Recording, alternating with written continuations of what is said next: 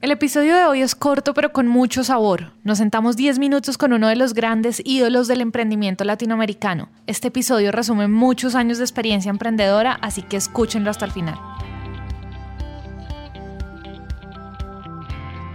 Hola a todos y bienvenidos a Emprendete, un espacio para aprender a través de historias. Es un hecho que las historias son la mejor manera de aprender y queremos que aprendan en esos tiempos muertos como el tráfico, cuando hacen ejercicio, en salas de espera o mientras hacen de comer. Esos tiempos ya no son perdidos, son para que aprendamos juntos.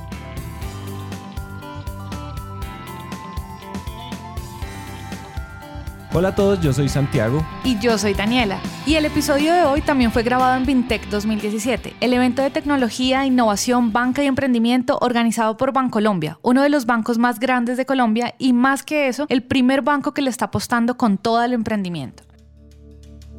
La historia comienza así. Estábamos Andrés y yo recién llegados a Medellín y recién llegados al evento no teníamos ni idea por dónde comenzar. Cuando una de las organizadoras se acercó y nos dijo, ustedes son los de Emprendete, vengan ya, que Santiago se acaba de bajar del escenario para que hablen con él, si es que quieren entrevistarlo, ¿cierto?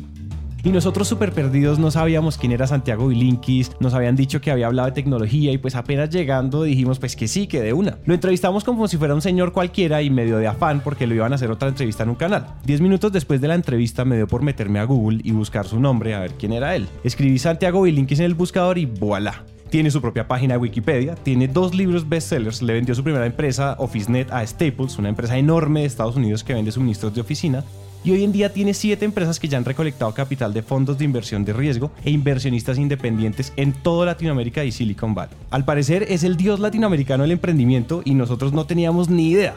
Error nuestro, claramente. Pues cuando Staples compró OfficeNet, eso fue noticia y hoy en día es una de las más famosas adquisiciones que han habido en el mundo del emprendimiento latinoamericano. Mejor dicho, entrevistamos al emprendedor más prominente que haya pasado jamás por el micrófono de Emprendete sin darnos cuenta. Pero entremos en materia, oyendo una modesta introducción de Santiago.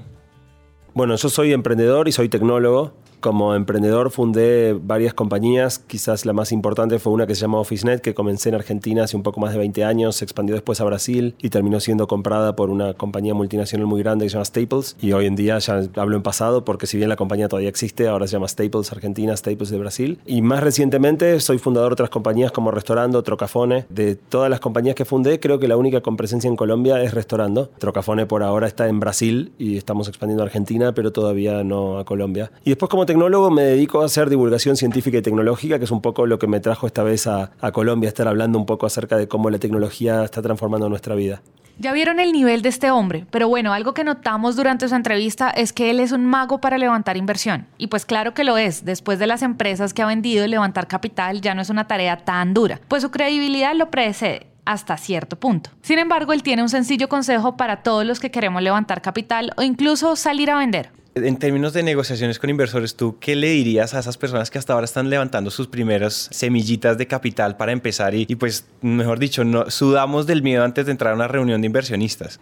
Eh, lo mismo que en todo, ¿no? O sea, como a mí cuando me toca dar conferencias y por ahí hablar dentro de, delante de, mil personas o algo así. La verdad que yo creo que cuando uno piensa en los demás como lo que son, no hay por qué tenerle miedo. Al único que yo le tengo miedo es a que me suban a un, ring con algún boxeador. Eso sí, ahí es más complicado. La realidad es que con inversores la confianza que uno demuestre es muy importante, con lo cual entrar con miedo es, es la peor manera de, de, encararlo y no hay tanto que temer. Digo, uno como emprendedor, el no ya lo tiene, con lo cual si uno ya sabe que el peor escenario es, además es el más probable, ¿no? La gran mayoría de las reuniones que uno encara terminan con un no. Entonces, la verdad que es importante relajarse sabiendo que el no ya lo tenés y que, y que en definitiva, si tal vez no sea golpeando la primera puerta, la segunda en la tercera, por ahí haga falta golpear 30 puertas, pero si tienes suficiente capacidad de insistir y mantenerte firme con tus convicciones, en algún, de algún modo u otro vas a terminar encontrando el capital. Como dicen por ahí, si usted llega con el no entre el bolsillo, el miedo desaparece y salir a hacer cualquier cosa con miedo tiende a salir mal. Entonces, por más fácil que sea decirlo, pues dejen el miedo. Ya les contamos en la introducción a este episodio que Santiago ha emprendido mucho, pero actualmente tiene siete empresas rodando con oportunidades de negocio muy prometedoras. Entonces le preguntamos sobre las lecciones que ha aprendido emprendiendo y les damos una pista, contexto. ¿Cuál dirías tú? O sea, ¿qué fue lo que más te quedó, lo que más te marcó después de esos procesos con esas siete empresas? Uh, bueno, cada una fueron cosas muy distintas, ¿no? O sea, pero si, si quieres, lo que en este momento más tengo fresco por el cambio de tendencia que hubo en el mercado de inversión de riesgo en América Latina de 2015 a esta parte, es que uno tiene que ser muy sensible para detectar los cambios de tendencia, ¿no? O sea, en 2013 íbamos con, a, Silicon Valley a buscar una ronda de capital y en dos semanas volvíamos con millones de dólares y, y varias ofertas y el pasado 2015 los mismos inversores que ibas y decías América Latina y te sacaban la alfombra roja, ahora te cierran la puerta en la nariz. Entonces, cómo uno construye compañías tiene que tener muy en cuenta cuál es el contexto en el que las está construyendo. América Latina, en, ese sentido, depende mucho de las tendencias de inversión de riesgo globales y de ciertas tendencias regionales, ¿no? O sea, mientras Brasil no recupere su economía, es muy difícil para cualquier compañía latinoamericana levantar capital de la manera que lo hacíamos en otros momentos. Con lo cual, la rentabilidad, que tal vez era, era casi irrelevante gente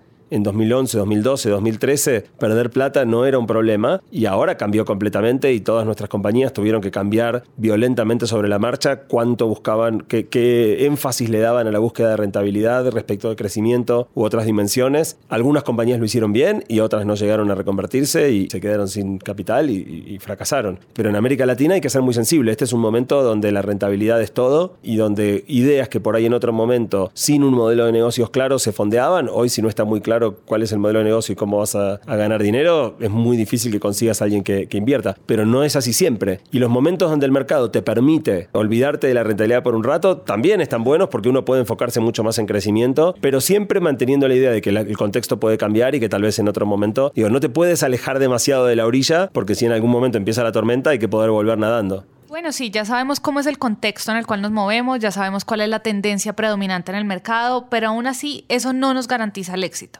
Sin embargo, después de siete empresas exitosas y muchos fracasos detrás, un tipo como Santiago debe notar cuáles son los patrones que se repiten en una startup exitosa. Y eso mismo fue lo que le preguntamos. Eh, en esta segunda tanda, nuestra metodología de trabajo, que es esto de, montar prototipos, y básicamente enfocarnos en encontrar un problema, no en encontrar una solución. O sea, toda nuestra metodología pasa por encontrar un problema. Recién donde tenemos un problema, intentamos montar prototipos para ver si encontramos una solución para ese problema. Y recién cuando encontramos una solución para un problema, intentamos ver si hay un modelo de negocio asociado que nos permita crear una compañía. Eh, muchas veces ves muchos emprendedores en América Latina que encontraron una solución y están buscando un problema para su solución, ¿no? O sea, ¿dónde puedo encontrar algo que se resuelva con esto que, yo tengo. Y creo que el camino es otro, el camino es la empatía con los usuarios, con los consumidores. Y eso es como el sello más fuerte de todas las compañías que estamos haciendo ahora. Y el caso quizá más interesante es el de Trocafone, que ya es una compañía muy grande, a pesar de tener solo tres años. Cuando realmente encuentras una ecuación de valor que funciona, estalla. Y es muy, muy lindo y muy adrenalínico cuando eso sucede. Trocafone es una compañía genial porque cuando te va mal estás en pánico y cuando te va bien estás en pánico. Porque cuando crece, crece a una velocidad que, que te da la sensación de que estás en una montaña rusa. Pero eso es lo lindo, cuando uno realmente a,